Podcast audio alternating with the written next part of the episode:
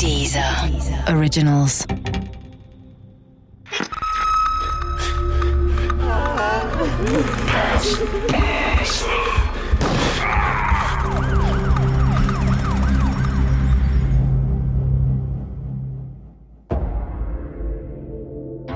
Die XY-Bande.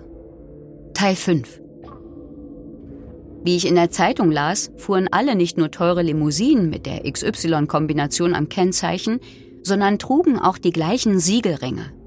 Wahrscheinlich sollten die Ringe ihren familiär-mafiösen Zusammenhalt demonstrieren. Wahrscheinlich hockten sie am Wochenende zusammen im Blue Banana, sahen sich alle drei Teile des Paten an und fühlten sich wie Vito Corleone. Wenn es nicht so traurig gewesen wäre, hätte man darüber lachen müssen. Aber zum Lachen war mir angesichts der Jugendlichen, die von Kämmerer und seiner Bande zu Drogenabhängigen gemacht wurden, nicht. Dabei war der CDU-Mann im Neuruppiner Stadtparlament anscheinend nie ganz sicher, welche der beiden Welten, in denen er sich bewegte, die richtige für ihn war. Er war womöglich hin und her gerissen zwischen dem guten gesellschaftlichen Ansehen und den legalen Geschäften, die das ermöglichen würden und auch legitimieren würden und den sicher einträglichen Geschäften, die er bis dahin doch sehr erfolgreich betrieben hatte. Natürlich waren Kämmerer und seine XY-Bande wochenlang das Neuruppiner Stadtgespräch schlechthin. Die meisten seiner verhafteten Kumpels kannte man ja.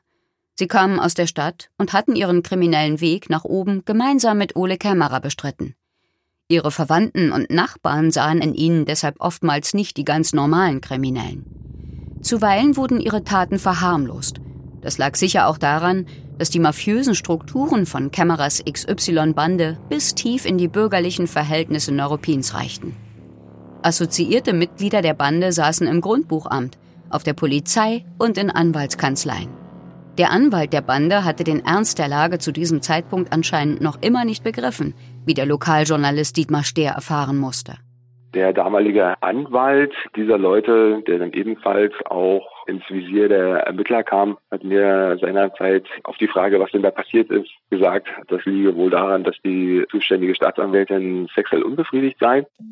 Nicht alle der Festgenommenen trugen die Siegelringe der XY-Bande. Doch immer floss Geld. Über die Jahre hatte sich Korruption in einigen Neuruppiner Behörden als Normalität etabliert. Ole Kämmerers Beziehungen zur örtlichen Polizei hatten im Übrigen dazu geführt, dass die Neuruppiner Beamten von den wochenlangen Ermittlungen im Vorfeld der Verhaftungen nicht informiert worden waren. Die Staatsanwaltschaft fürchtete einen XY-Maulwurf auf dem Revier, der die groß angelegte Razzia hätte gefährden können. Ins Rollen kamen die verdeckten Ermittlungen gegen Ole Kämmerer und seine XY-Bande übrigens erst durch jene Fotos, auf denen er gemeinsam mit dem Brandenburger Innenminister Jörg Schönbohm bei dessen Besuch in Neuruppin abgelichtet wurde. Allein dem Gerücht, dass der Innenminister mit einem Neuruppiner Lokalpolitiker fotografiert wurde, der vielleicht in dubiose Geschäfte verwickelt sein konnte, musste nachgegangen werden.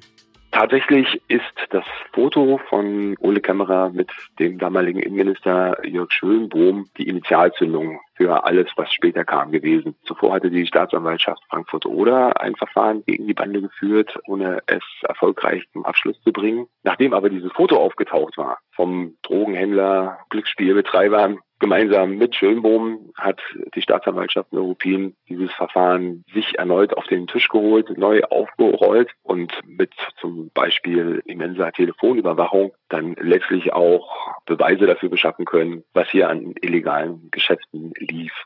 Nur so war es möglich, dann auch zum großen Schlag im August 2004 auszuholen, der dann eben Ostdeutschlands größten Prozess gegen organisierte Kriminalität nach sich zog. 2005 begann der Prozess vor dem Landgericht Neuruppin. Der sogenannte Pate von Neuruppin, Ole Kämmerer, wurde zu insgesamt zwölf Jahren Haft ohne Bewährung verurteilt.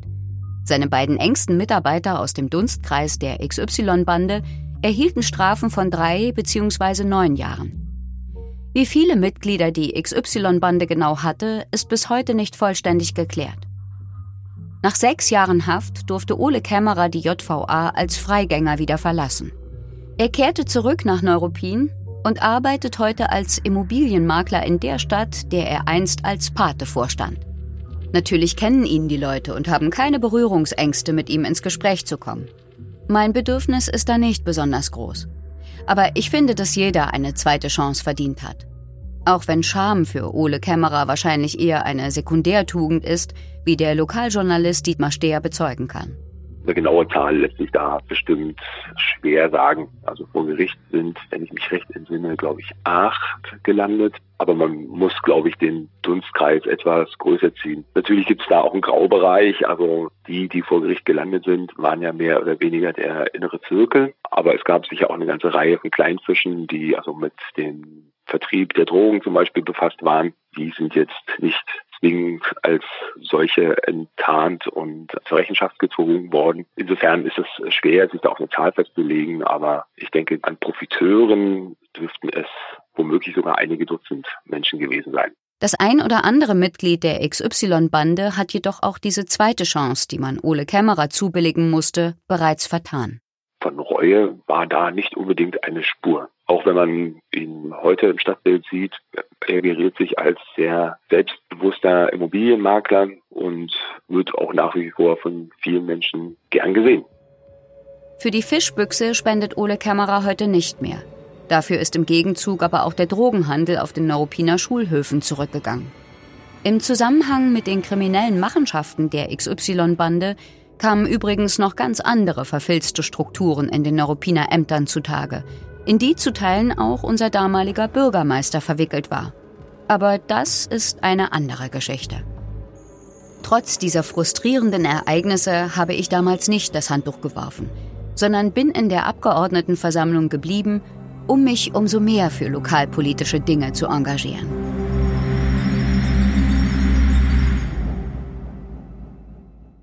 Das Böse ist eine Zusammenarbeit von dieser und der Apparat Multimedia. Redaktion Susanne Wündisch, Neike Pestka, Linda Achtermann und Nina Löschner. Produktion Benjamin Ritter und Dennis Steinwachs. Gesprochen von Kathleen Gavlich.